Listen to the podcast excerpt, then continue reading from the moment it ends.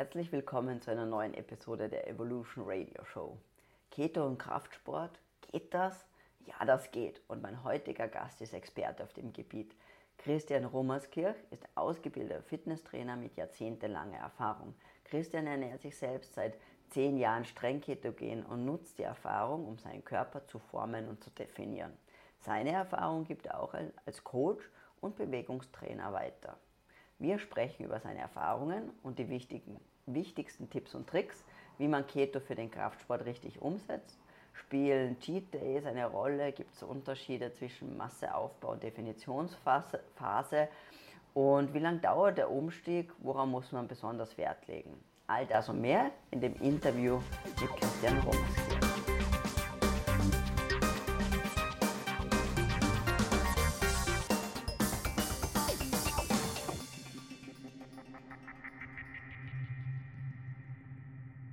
Ja, hallo Christian, herzlich willkommen zur Evolution Radio Show. Hallo Julia, ich freue mich. ähm, bevor wir loslegen und über das viel diskutierte Thema ketogene Ernährung und Sport und vor allem Kraftsport reden und da hoffentlich so richtig tief einsteigen werden, mhm. sag doch ein paar Worte zu dir, einfach zu deinem Hintergrund und vor allem, was ich immer ganz spannend finde, ist, was hat dich eigentlich oder wie bist du da überhaupt in dieses Thema reingekommen? Puh, oh. eine lange Zeit. Nein, ist, ist, okay. Ähm, wer bin ich, was mache ich, wie bin ich hergekommen? Christian, Christian Rummerskirch. Ähm, Sport an sich, ich habe sie auch schon in, in, einer Zeitschrift kurz angedeutet, ist seit Anfang an in meinem Leben, über meine Eltern, über, über Ballsportarten, Tennis, Tischtennis, Badminton, also das war eher mal so meine, mein Sport-Eintritt. Ähm, Krafttraining habe ich begonnen im Jahr, ich will es gar nicht sagen, 93. ja, also das ist, ist doch schon eine Zeit lang her. Einfach aus dem Grund, wie die meisten Leute anfangen, Muskulatur aufbauen, etwas besser ausschauen, vor allem nackt. Ansonsten, ja, On-Off, On-Off-Training. Ähm, habe dann selber begonnen, Ausbildungen zu machen, weil es mich einfach für mich interessiert hat. Über diese Ausbildungen dann relativ schnell Trainerjobs bekommen, ähm, zu Beginn noch im Club Danube, ich weiß nicht, ob du das, ob du noch was sagst, im, im, dritten Bezirk. Dann relativ rasch ein, ein Studio übernommen, auch im dritten Bezirk, mit einem guten Freund von mir. Und so immer mehr, immer mehr in die, in die Trainingsschiene, Krafttraining, Bodybuilding. Ähm, und im Jahre, ich weiß jetzt gar nicht mehr ganz genau, vor circa zehn, zehn Jahren über die Ausbildung beim Dr. Gottlob in Heidelberg, über differenziertes Krafttraining und seit diesem Zeitpunkt bin ich eigentlich, oder würde ich mich selber als Experimentiertrainer Also ich experimentiere sehr, sehr gerne beim Training. Wenn mich selber wer fragt, wie ich trainiere, tue ich mir richtig schwer mit der Antwort, weil ich weiß eigentlich, bevor ich, bevor ich ein bestimmtes Gerät was auch immer angreife, nicht, dass ich es jetzt angreife. Also so gesehen, ähm, ja, ich experimentiere sehr viel, habe mit einigen Unfällen zu kämpfen gehabt, das heißt von der Seite auch ähm, lernen müssen, wollen, Strukturen anders zu belasten, als es vielleicht normal und Anführungszeichen möglich ist. Und ja, und in dem Bereich beschäftige ich mich jetzt nach wie vor und ja, ein Leben wird nicht ausreichen, um alles, was ich machen möchte, in dem Bereich auch machen zu können, aber ich bin da. Ja, und ähm, jetzt ist ja praktisch eben Low Carb oder Keto jetzt vielleicht auch ein bisschen, weiß nicht, was Ungewöhnlicheres, auch im Kraftsportbereich. Wie, wie bist du da dazu gekommen? Was war da der Auslöser? Du wirst das selber wissen. In dem Moment, wo du, wo du trainierst, ähm, Fortschritte machen möchtest, stärker werden möchtest, Muskulatur aufbauen möchtest, das Verhältnis Fett zu Muskulatur einfach zugunsten Muskulatur ändern möchtest, ähm, ist die Ernährung ähm, Faktor Nummer eins. Ja? Und man probiert einfach alles aus. Ja? Ähm, und das ist der Grund, warum ich unter anderem auch die, ja, eigentlich jetzt seit fast acht Jahren die ketogene Ernährung begonnen habe. Und so wie beim Training und Ernährung ist für mich ganz wichtig, auch wenn ich das meinen Schützlingen erarbeite, dass das, was du tust, für dich in deinen Lifestyle integrierbar sein muss. Idealerweise nicht nur für einen Zeitpunkt X, sondern ein Jahr, zehn Jahre, 30 Jahre. Das heißt, die Vorstellung muss da sein, dass du sagst, okay, das, was ich jetzt mache, mache ich einfach und schau mal, vielleicht mache ich das in 5, 10, 15 Jahren auch noch. Mhm. Und das ist für mich die ketogene Ernährung. Sie passt perfekt in meinen Alltag, in meinen Arbeitsalltag. Ich fühle mich wohl, was ein sehr wichtiger Grund ist, warum ich das nach wie vor mache. Und ich mache extreme Fortschritte, was mein Training anbelangt, ähm, was das anbelangt, weswegen ich trainiere gehe. Also ich, ich komme einfach damit am besten zurecht. Mhm. Es gibt ja, und das wäre jetzt vielleicht auch gleich die Überleitung so zum, zur ersten großen Frage. Ähm, wenn man jetzt in die, in die klassische Sporternährung schaut, dann ist mhm. die ja sehr kohlenhydratlastig. Ja? ja. Also wirklich, ähm, ich glaube, wenn ich mich erinnern kann, irgendwas bei im Kraftsport bei, weiß nicht, sechs Gramm pro Kilogramm Körpergewicht oder sowas in der Richtung. Ja, ähm, weil, weil ja da das Dogma herrscht, einfach ähm, Kohlenhydrate werden gebraucht und, und auch Muskelaufbau kann nur dann stattfinden. Was ist da deine Erfahrung? Ich meine, wie gehst du da erstens ähm, ran oder vielleicht kannst du das auch, auch ein bisschen erklären, äh, warum Keto und Krafttraining sehr gut zusammenpasst und wieso Muskelaufbau sehr wohl möglich ist? Für mich ist es mal sehr gut möglich. Ja? Ich bin jetzt selber kein, kein Forscher, ich habe jetzt nicht weiß Gott wie viele Forschungsreihen im Hintergrund, wo ich sage, dieses oder jenes ist getestet. Und bevor ich deine Frage beantworte, möchte ich dazu auch ganz kurz was sagen. Ich bin, wie gesagt, seit ja, knapp 25 Jahren jetzt in dieser Fitness-Trainingsbranche drinnen und habe dadurch auch sehr, sehr vieles vom Anfang an mit erlebt und sehe einfach auch die Trends. Der Trend, der derzeit herrscht, ähm, ist extrem evidence-based. Ähm, Du kannst oft mit, mit Leuten, die hohes Fachwissen haben, nicht mehr reden, solange du nicht einen so einen Backen an belegten Studien im Hintergrund hast, ähm, dass die überhaupt mit dir reden oder dir irgendetwas glauben. Ist auf der einen Seite okay, auf der anderen Seite geht meiner Ansicht nach extrem das Körpergefühl verloren. Über das, was funktionieren kann, nämlich für dich oder eben nicht. Es ist klar, es gibt einen roten Faden, wenn ich ich sage, wenn ich, wenn ich krank bin, wenn ich körperlich Probleme habe, sind Studien und Ärzte und Organisationen, die dahinter stehen, top. Ich kriege meinen Faden, ich kann mich danach richten.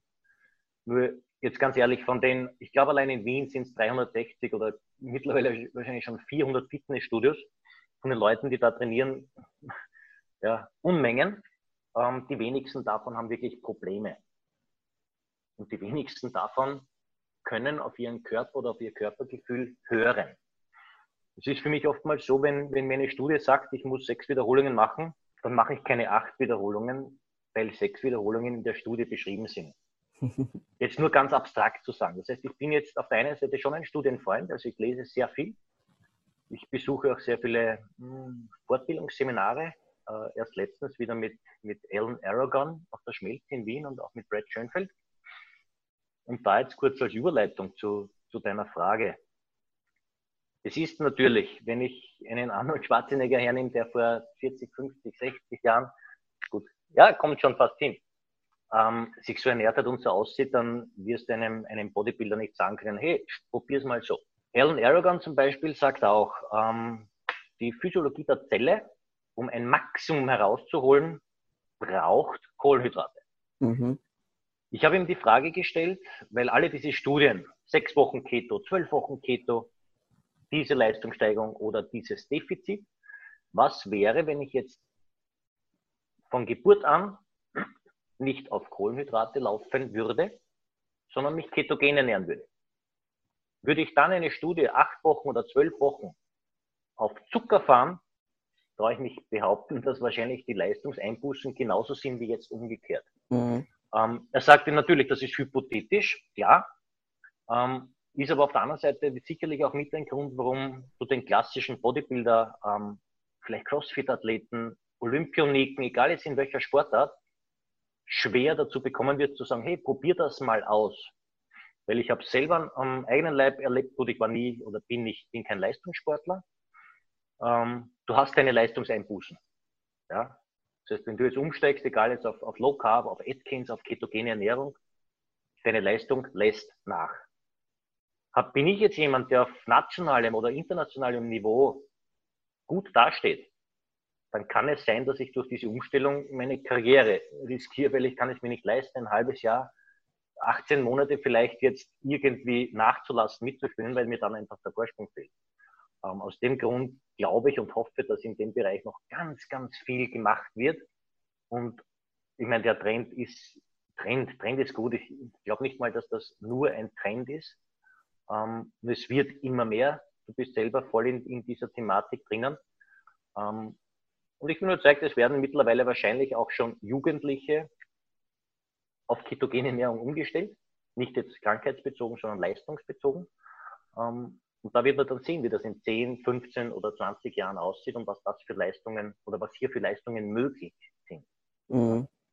Und kurzfristig Studien, ganz zufällig, ich habe gestern, ich weiß nicht, ob du das kennst, höchstwahrscheinlich, das ähm, Functional Training äh, Magazin ähm, bekommen und da gibt es einen, einen recht, das ist spiegelverkehrt jetzt, glaube ich, gell? Nein, nein, ist, man sieht, also ich, ich, ich glaube, es ist nicht, also ich sehe es auf jeden Fall richtig. Ja. Okay, Fit mit Fett.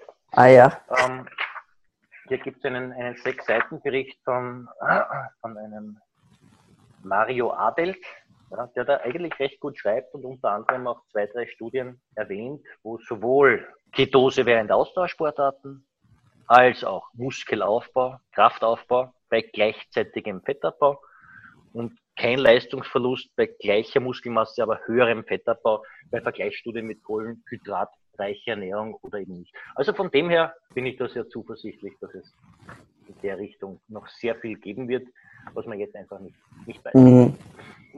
Das heißt also. Entschuldige, ja. ganz kurz noch. Ähm, weil natürlich Studien kosten verdammt viel Geld. Ja, äh, jetzt werde ich nicht ähm, mich darauf konzentrieren, eine, eine Studie.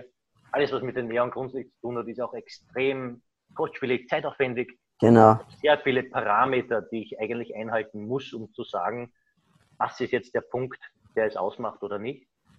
Ähm, man wird nicht den klassischen gesunden Sportler studienmäßig finanzieren, um hier herauszufinden, ob das oder das jetzt ist. Genau. Nein, ich meine, das, was du eben sagst, ist, ist, ist natürlich richtig. Äh, es gibt halt noch nicht so viel Studien dazu, aber deswegen sind ja auch so Erfahrungen, wie du sie eben machst, die ein, praktisch dieses N, N ist gleich 1 Experiment oder wenn man so nennen möchte. Oder, oder zwei, oder zwei. Oder, ähm, ein, ein Schützling von mir hat, also ist im Kraft-3-Kampf tätig. Ja. Er hat jetzt auch schon knapp, ich glaube, drei Jahre, drei Jahre Ketogen und also ich muss sagen, er macht Bombenfortschritte. Ja. Ja, also das Null Einbußen hält also die 250 Kreuzheben, ja, also 23 Jahre alt. Also von dem her, aber auch wieder, es passt für ihn. Ja, es ja passt genau. Für den Lifestyle, es schmeckt ihm, er kann, es ist für ihn kein, kein Zwang, er muss sich da nicht überwinden. Und das steht an erster Stelle. Ja. Wenn ich genau. keiner bin, der 300 Gramm Fett runterbekommt, dann kann sie noch so gut sein, du wirst das nicht machen. Ja. Das heißt also, sagen wir, auf jeden Fall, in, also nicht nur bei dir, sondern halt auch bei anderen, die du vielleicht betreut hast oder die du kennst, Muskelaufbau und Krafttraining und ketogene Ernährung schließt sich nicht aus, auch wie man in dem Magazin jetzt sieht, es, es kommt auch langsam, es gibt auch immer mehr Studien dazu ähm, oder immer mehr Fallbeschreibungen auch. Ähm, das, das eine Problem ist natürlich, dass die Umstellungsphase meistens oder fast immer mit einem, mit einem Leistungseinbruch einhergeht und ähm, da muss man mal drüber kommen, beziehungsweise wenn man jetzt eben, wie du sagst, natürlich das beruflich macht vielleicht oder einfach in einem professionellen, semi-professionellen Bereich, muss man sich mal leisten können, eine ganze Saison vielleicht zu verlieren, möglicherweise. Also das ist, mhm. das darf man ja auch nicht vergessen. Mindestens ähm, eine. Also ich glaube, die Umstellung dauert wirklich länger, als man auch so in den Zeitschriften oder so liest. Ja. Ich glaube, wenn ja. auch vom Training her sage, hey, du trainier mal ein bis fünf Jahre, bis sich was tut, in dem Maße, wo es was bringt, fängt ja gar nicht an. Ja, ist klar, also darum gibt es ja diese acht Wochen Challenge und drei Monate Challenge und und und. Das, ich weiß nur aus Erfahrung, dass der, der Körper, ich meine, die Adaption kann schnell passieren, das weißt du selber, 10 Tage, 14 Tage, von mir ist 30 Tage. Ja.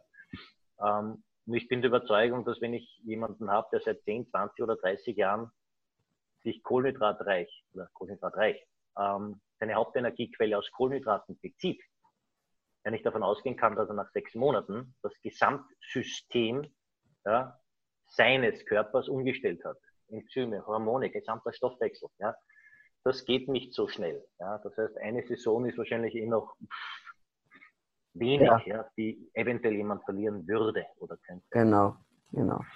Äh, ich meine, du hast es auch angesprochen, so die, die Vorteile oder warum vielleicht, also bevor wir jetzt so, ich würde gerne nachher ein bisschen mehr auf so Details eingehen, wie es für dich in deiner Erfahrung eben auch direkt in der Umsetzung sind. Also wie unterscheidet sich jetzt, also wie würdest, wie gestaltest du deine Ernährung und auch, auch über Cheat Days würde ich ganz gern kurz mit mhm. dir sprechen und ähm, aber vorher vielleicht noch, äh, warum wenn jetzt jemand sagt, ja, okay, das ist ja alles schön und gut, aber warum sollte ich oder wa warum sollte ich mir das überhaupt überlegen, ähm, das auszuprobieren? Was, weil du hast es vorher angesprochen, irgendwie zum Beispiel Muskelmasse, Zuwachs, gleichzeitig mhm. Fett, ähm, Fettmasseverlust und, und vielleicht kannst du kurz sagen, was in deiner Erfahrung die Vorteile sein können, wenn man eben auf eine ketogene Ernährung umstellt, in Bezug auch auf mhm. auf ähm,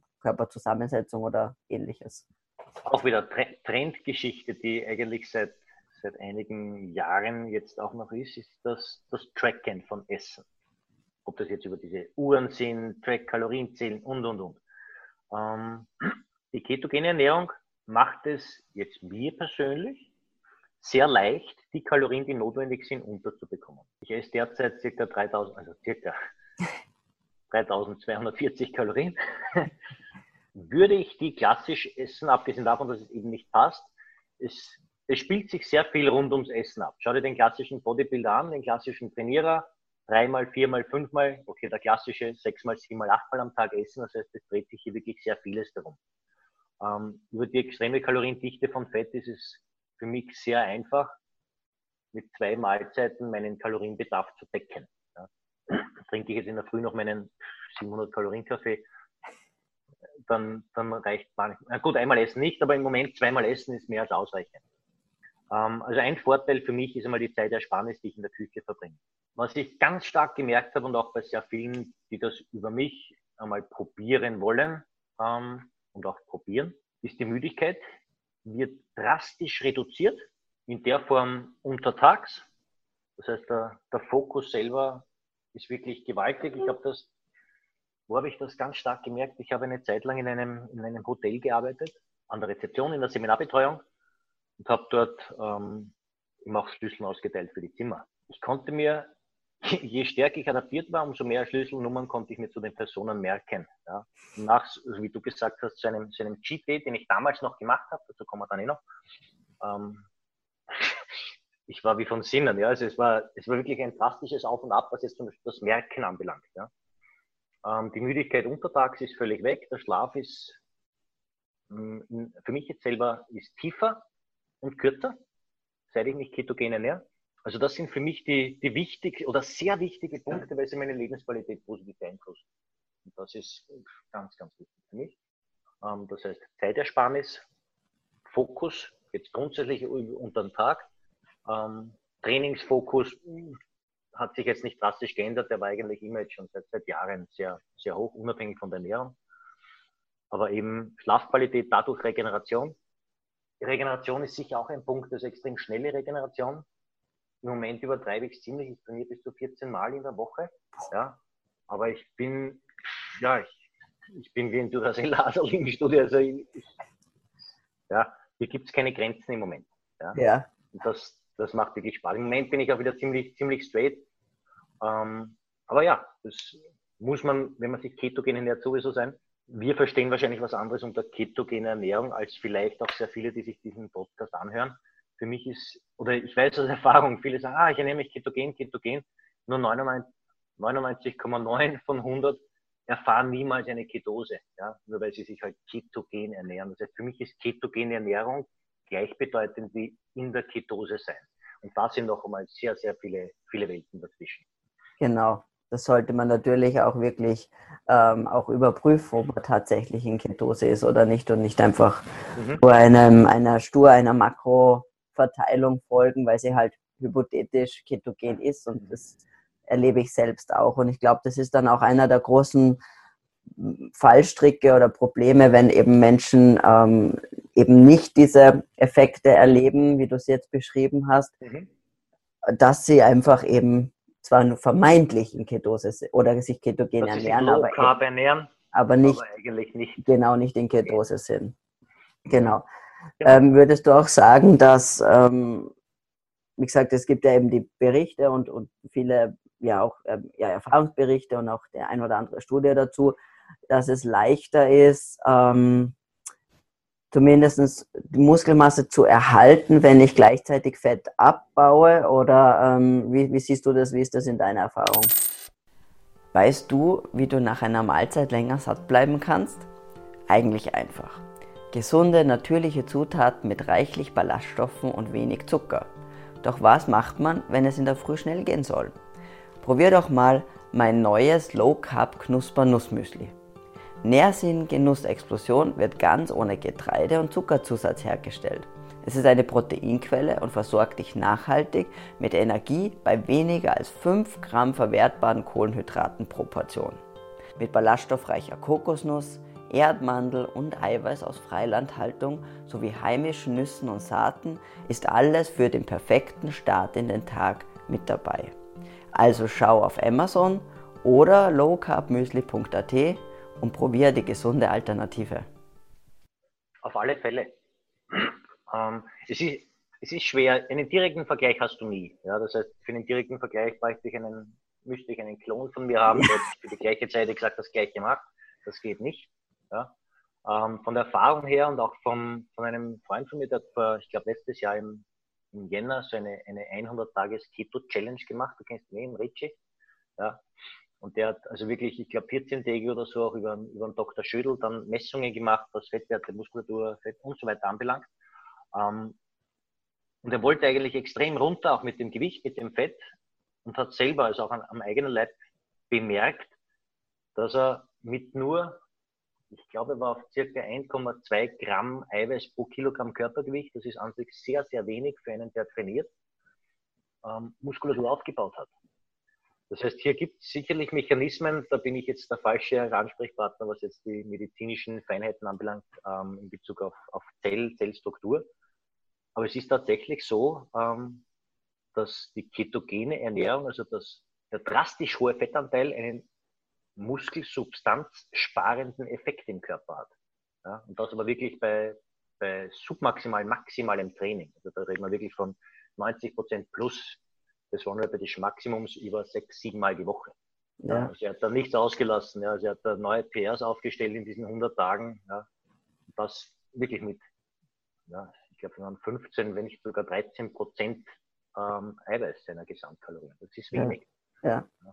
Ja, das war interessant, genau. Ich, ich habe da damals dann auch ein Interview mit ihm gemacht, das werde ich dann noch verlinken, mhm. falls jemand das anhören möchte, ähm, wie es ihm da gegangen ist. Und er hat ja dann von, er ist ja von 18 Prozent auf auf jeden Fall unter, also unter 10 Prozent auf 9. Ich glaube, es ist auf 8, also er wollte 10 8 oder 9 Prozent Körperfett ja. ist er mhm, dann ja.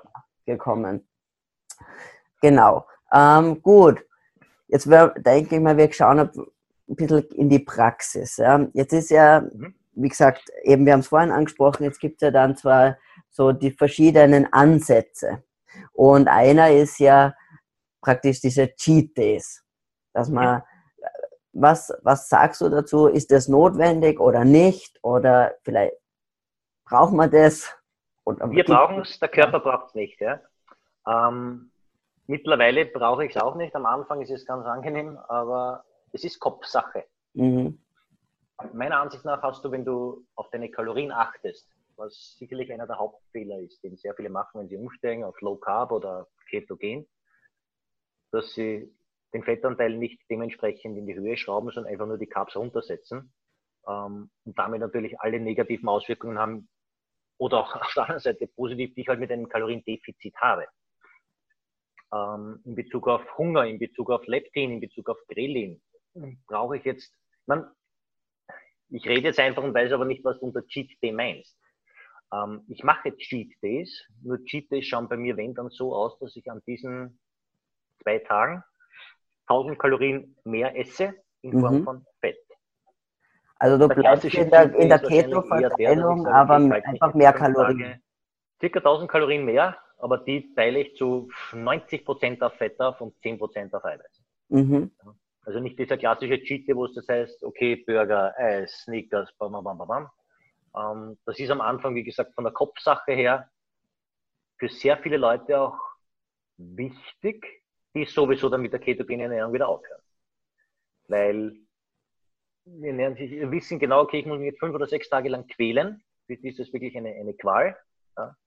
Und esse eigentlich nur noch hin auf den Samstag oder Sonntag und dort fühle ich mich so ab mit Dingen, von denen ich eh weiß, dass sie mich nicht dorthin bringen, wo ich hin will, also körperlich, sondern es ja. ist halt eine reine, reine Kopfsache. Suchtverhalten, natürlich Zucker schmeckt, ja, ähm, aber es ist absolut nicht notwendig. Mhm. auf der anderen Seite, wenn ich, wenn ich weiß, dass mir etwas schadet, ob ich das jetzt an einem Tag esse, ob ich das jetzt an sieben Tagen esse, ich esse es gar nicht. Das ist so, wie wenn ich sage, okay, ich rauche. Ich meine, ich rauche nicht, aber rauche, ich weiß, Zigaretten sind nicht gesund. Da weiß ich, dass eine nicht gesund ist und ein ganzes Backel nicht gesund ist. Also, wie gesagt, da spielt sehr viel der Kopf mit. Ja. Ähm, der Körper selber, egal jetzt was Leistung anbelangt, ähm, braucht definitiv nicht in dieser mhm. Form. Mhm. Gibt es, wo ich sage, okay, ich, ich verändere ein bisschen meine Kalorien. Ein bisschen, wie gesagt, 1000 Kalorien, das sind dann fast 30, 25, 30 Prozent einfach mehr an diesen zwei Tagen, ähm, sind in Ordnung.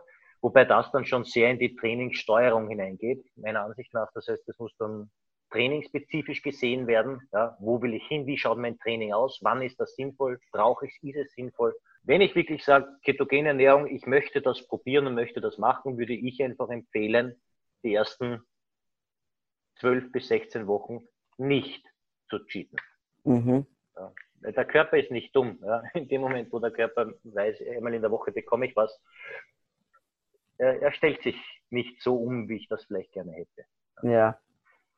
Ähm, vielleicht mal, wie viel, also weil Keto kann ja sehr unterschiedlich sein und äh, vielleicht kannst du mal sagen, ungefähr wie viel, also du weißt das sicherlich ziemlich genau, wie viel Gramm Kohlenhydrate sind denn für dich Keto noch? Also wie, wie viel, weißt du, wie viel Gramm Kohlenhydrate kannst du essen? Ähm, ich habe mal eine Zeit lang wirklich ziemlich, ziemlich genau ähm, das verfolgt. Hm, unter 60. Also wenn ich unter 60 bleibe, dann natürlich auch in Abhängigkeit der, der Gesamtkalorien, weil das verändert sich. Ja. ja. 2000 Kalorien zu mir nehmen, wenn ich, wenn ich Diät mache, dann sind 60 Gramm Kohlenhydrate, sind, sind das fast 9 Prozent. Ja, dann ist es zu viel. Aber so ab, ab 2800, 3000 Kalorien aufwärts bis 60 Gramm Kohlenhydrate ist das überhaupt kein Problem. Mhm. Ja. Und, wobei, ich äh, sie, ja. wobei ich sie nicht brauche. Das heißt, meine, also meine Kohlenhydrate reduzieren sich jetzt wirklich im Moment auf Spinat, Brokkoli und Top. Also ja. was halt drinnen ist. Ja. Und somit komme ich jetzt nicht einmal annähernd dorthin, wo ich Gefahr laufen würde. Ketoge, also die Ketose selber ist für mich nicht immer das primäre Ziel. Es ist sehr abhängig von dem, wo ich im Training bin, wo ich hin möchte. Ähm, aber grundsätzlich, ich glaube, wenn man, wenn man unter, unter 25 Gramm Kohlenhydrate bleibt, kommt jeder relativ rasch mhm. in die Ketose. Mhm. Ob das dann durchhaltbar ist für denjenigen, ist wieder eine andere Frage. Ja. Weil du sagst eben, wohin ich will oder wo ich gerade im Training bin. Vielleicht kannst du das ganz kurz umreißen, wenn du sagst, also Hammer würdest, unterteilst du auch in, das ist eher jetzt die Aufmasse, Aufbauphase und nachher machst du eine eben Cutting-Phase und wie würde, Cutting, jetzt, ja. mhm. im, im, wie würde sich das jetzt auf Keto bezogen unterscheiden? Also wie würdest du da Unterschiede machen in der Ernährung? Mhm.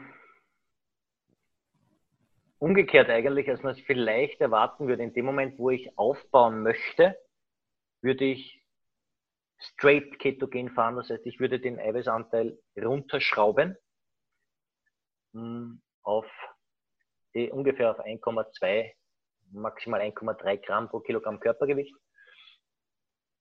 den Fettanteil extrem raufschrauben und versuchen, meine Kohlenhydrate unter drei Prozent meiner Gesamtkalorien pro Tag zu lassen.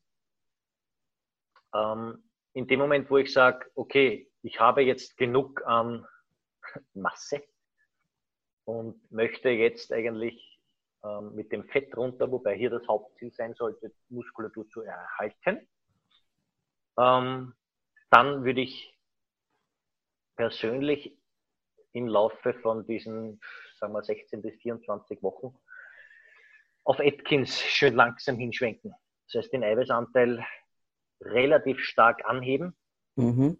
ähm, mit der Reduktion der Gesamtkalorien. Ja.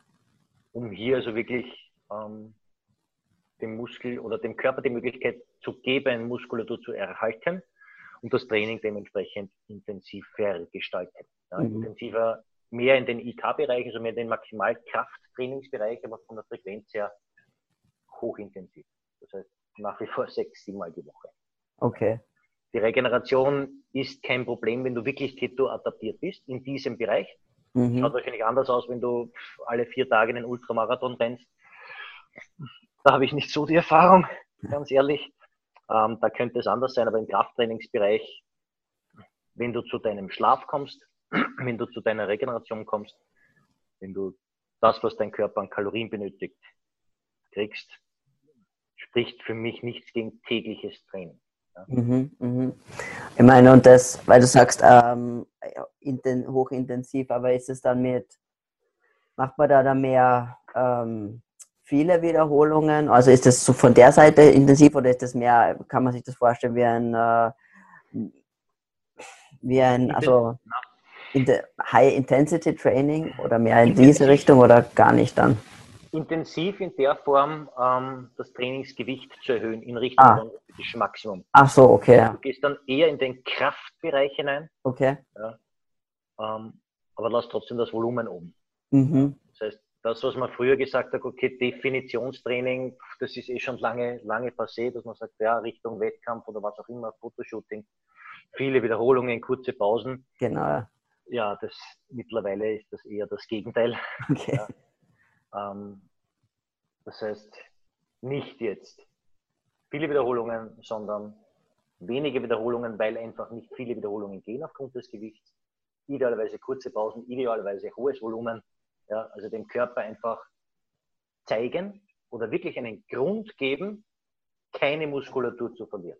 Okay. Das ist das Allerwichtigste. Ja, und das kann ich bei bei 800 Kalorien genauso machen pro Tag. Ja? Wenn ich bei 800 Kalorien siebenmal die Woche hochintensiv trainiert, der Körper wird, wird Muskulatur sparen.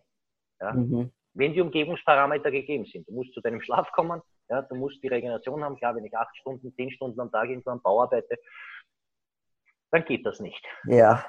Aber wenn ich alles rundherum zielentsprechend ausrichte, äh, ist hier viel, viel mehr möglich, als man, ich glaube, mittlerweile glaubt zu wissen, über Studien vielleicht macht und sagt, okay, dreimal die Woche Training, viermal die Woche Training. Es geht mehr. Mhm. Ähm, wie machst du das jetzt mit dem, ich meine, auch da gibt es ja dann die, die aller, die, weiß nicht, viele, viele, ähm, soll ich sagen, Theorien und Ansätze, auch oder eine ganze Wissenschaft drumherum, wie ja, mich, geht schon. und wann mal was ist. Ja? Mhm. Also würde, weil wenn du sagst, du, du hast jetzt auch momentan ein sehr hohes Trainingsvolumen, mhm. also du trainierst ja sehr viel, wenn es 14 Mal pro Woche, aber isst mhm. zweimal am Tag. Und aus der alten mhm. Denkweise her war ja immer vorher Essen, nachher Essen, zwischendurch Essen. Mhm. Äh, also wie, wie setzt du das jetzt für dich um? wie wichtig ist, also wann, wann isst du, ist das Timing wichtig, auch wenn du diese nur zweimal isst oder was, wie schaut das für dich jetzt aus? Ähm, ich bin kein Leistungssportler, also für mich ist das jetzt nicht, nicht so, so wichtig. Ähm, wenn ich zweimal am Tag trainiere, ist das Essen nach dem Training gleichzeitig mein Essen vor dem Training. Also das ist mal mit einem Essen abgedeckt und, und, und, und, und After Workout Meal. Ähm, und das wissen wir auch mittlerweile, sowohl Schönfeld als auch, auch Aragon haben das gesagt, ähm, wenn die Mahlzeit entsprechend entsprechend, das ist wieder sein Wort, wenn die, jede Mahlzeit hat einen Anaboleneffekt. Ähm, der, wenn du, ich sage mal, es sind jetzt Hausnummern, deine 50 Gramm Eiweiß in dieser Mahlzeit drinnen hast, dann hält dieser Anabole-Effekt zwischen vier und sechs Stunden an. Das heißt, allein mit diesem Wissen ist es nicht notwendig, öfter zu essen. Ja? Ähm, ich hätte so gerne mal einen, einen ganz jungen Bodybuilder am, am, am Start seiner Karriere, ähm, dem, ich, dem ich das eintrichtern könnte, dass, es, dass er das einfach mal probieren soll und schauen soll, was sich die nächsten fünf oder zehn Jahre tut. Ähm, das heißt, vom, vom Timing her selber, vor meinem ersten Training trinke ich einen, einen fetten Kaffee. Und jetzt im Moment esse ich zwei Eier dazu. Manchmal roh, wenn ich sie von meinem Freund bekomme, der hat, der hat Hühner, ansonsten ganz normal weich gekocht. Ähm, Stunde später mein, mein erstes Training. Circa Stunde, 90 Minuten später ähm, ein ordentliches Essen. Zwischen, ich sage mal, 1500 und 2000 Kalorien. Und das reicht, ja, dass ich damit auch ganz gut mein zweites Training fahren kann. Ähm, was ich immer supplementiere vor dem Training ist MCT, mhm. also MCT-Öl zwischen 25 und 40 Milliliter. Ähm, und das, das reicht mir. Meine zweite ja. Mahlzeit ist dann circa eine Stunde, 90 Minuten nach meinem zweiten Workout und das war's dann. Ja. Mhm. Also so gesehen vom, vom Timing. Es ist schwer, wie gesagt, der Klon würde es genau andersherum wahrscheinlich machen und dann hätten wir einen Vergleich. Aber so gesehen, es passt für mich, ja. Ich, ich mache die Fortschritte, die ich machen möchte manchmal verwunderlicherweise mehr, als ich mir denke und somit passt das für mich. Ja, ja. voll super. Ähm, wenn du jetzt, also wenn jetzt jemand, sagen wir mal so, wenn jetzt jemand zu dir kommt und sagt, ich möchte jetzt umstellen ja. auf, ähm, auf Keto und der ist halt ein Kraftsportler, ich meine, da gibt es natürlich auch Unterschiede, das kann man vielleicht auch nicht so pauschal sagen, aber ähm, was würdest du sagen, was wären deiner Meinung nach die, sozusagen, wenn sagst, sag mal drei Tipps, ja, was wären deiner Meinung nach so die drei wichtigsten Dinge, die man beherzigen sollte, neben dem, was, man, was wir jetzt eh schon besprochen haben, natürlich, aber, ähm. aber gerne auch nochmal hervorgehoben zu den Punkten jetzt, die man eben jetzt schon hervor... Drei Fragen, also drei Dinge ist, ist schwer. Ich würde ihn fragen, ob er das wirklich will. Ja. Ähm, würde ihm sagen, was alles passieren kann, dass es mitunter keinen Spaß macht, auf was er alles verzichten sollte. Ähm, dann wollen die meisten eh nicht mehr umsteigen. Aber grundsätzlich, ähm, und eventuell, wenn er noch sagt, okay, du sagst, ich mache, ähm, würde ich ihm empfehlen, mit einer Fastenwoche zu starten. Okay. Auch aus der Erfahrung her, ähm, ich habe, das war ja letztes Jahr im, im Herbst mit einer Gruppe Gleichgesinnten, was jetzt das Fasten, nicht das Training anbelangt, ähm, eine Fastenwoche in der, in der sächsischen Schweiz gemacht. Ähm, der Schützling, den ich betreue, der Ewald war auch mit, er ist eben auch ketogen ernährt und wir haben halt fünf Tage wirklich gefastet. Ähm, uns beiden ist es sehr gut gegangen damit. Ja, das heißt, alles das, womit man, wo man halt den Begriff kennt, Ketogrippe oder was halt beim Fasten passiert und und und, das, damit hatten wir überhaupt nicht zu kämpfen. Aber ich hatte ähm, den, also Blutmessgerät für, für Keto, also für Ketonkörper mit. Und wir haben dort meine Ärztin auch dabei mit über, über Blutdruck, Umfänge, Gewicht, ähm, Blutzucker, einfach diese Messungen gemacht. Und alle waren im Tag, am Tag vier in der Ketose obwohl das ja. nicht das Ziel war. Also das, das war nur nebenbei. Ja. Ähm, das heißt, das ist sicherlich für den Staat eines der, der wertvollsten Dinge. Mhm. Ähm, das Zweite, er sollte sich vorher eine, eine, wie sagt man, eine Lebensmittelliste erstellen, beziehungsweise gehen wir die dann gemeinsam durch oder arbeiten wir die gemeinsam von Dingen, die für die ketogene Ernährung wichtig sind. Mhm und er sich vorstellen kann, einmal die nächsten Jahrzehnte, nein, die nächste Zeit, Monate, aber idealerweise Jahrzehnte. Für den Rest deines Lebens. Ja, so auch zu ernähren. Ähm, gut, wenn er mal so weit ist, dass er es, nachdem ich ihm gesagt habe, er soll es nicht machen, doch macht, dann kann ich ihn damit auch nicht abschrecken. Also das wäre dann sehr, ein, ein sehr dankbarer Schützling. Ähm, ja, das wären eigentlich nur diese zwei Dinge. Ja. ja. Möglichkeiten, wie man dann besser reinkommt oder mit diversen Problemen, die vielleicht auftreten, dann ähm, umgehen kann, da gibt es dann unzählige, aber nicht jetzt einen, wo ich jetzt sage, okay, das würde ich jetzt herausstreichen. Ja, ja. Also es ist viel mehr das Rundherum als dann die ketogene Ernährung ja. selber. Ja. Einfach auch, dass man sich halt mental auch wirklich drauf einlässt. Aber ähm, ich finde ja, man kann sehr tolle Sachen essen und wie gesagt, aber es muss natürlich zu einem passen. Und wenn man da, wenn einem da wirklich graust vor Fett oder so, dann ist das vielleicht nicht die richtige Ernährung. Aber witzigerweise, also was ich schon ganz oft erlebt habe, ist, dass Leute anfänglich gesagt haben, na, ich kann nicht so viel Fett essen, mir, mir wird das schlecht oder ich finde das grausam, mhm. die dann ähm, nach dieser Adaptierungszeit eigentlich dann sagen, na, mir schmeckt es eigentlich total gut. Ja? Und, äh, und äh, dass viele ja ein bisschen anerlernt aner irgendwo ist, auch diese, das Grausen vor Fett teilweise. Und ähm, ja, aber es gibt natürlich auch Leute, die es wirklich einfach nicht mögen. Mhm. Hängt aber meiner Ansicht nach auch damit zusammen, dass der, oh, klingt wieder, dass der Mensch verlernt hat, ähm, wie Lebensmittel schmecken. Ja. Und bei der ketogenen oder very ultra low carb Ernährung, wo ich doch den, den Zucker jetzt in der, egal jetzt in welcher Form, vermeide, mh, hm, greife ich am Anfang halt auf Lebensmittel zurück, die, deren Geschmack ich nicht kenne. Ja? nur, wenn, nur, nur wenn ich, wie du sagst, eine Zeit lang adaptiert bin und auch der, der Körper wieder beginnt von den Rezeptoren her,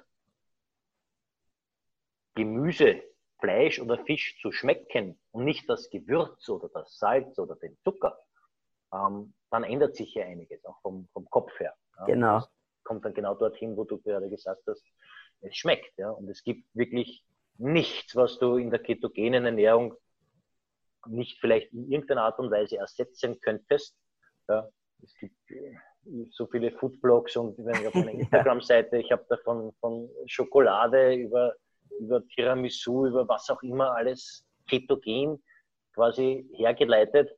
Es ist möglich. Ja, ja. Man beschäftigt sich dann damit und das ist notwendig. Ja. Also in den, zum Rufer zu gehen und sagen, okay, ich hätte gerne ketogenes Essen und kaufen, ähm. ist schwer. Also ein bisschen muss man sich schon dann damit auseinandersetzen. Ja. Im Moment, wo ich sage, ich möchte meine Ernährung umstellen und den Rest meines Lebens mich so ernähren, mache ich das sowieso. Genau, das sollte man dann.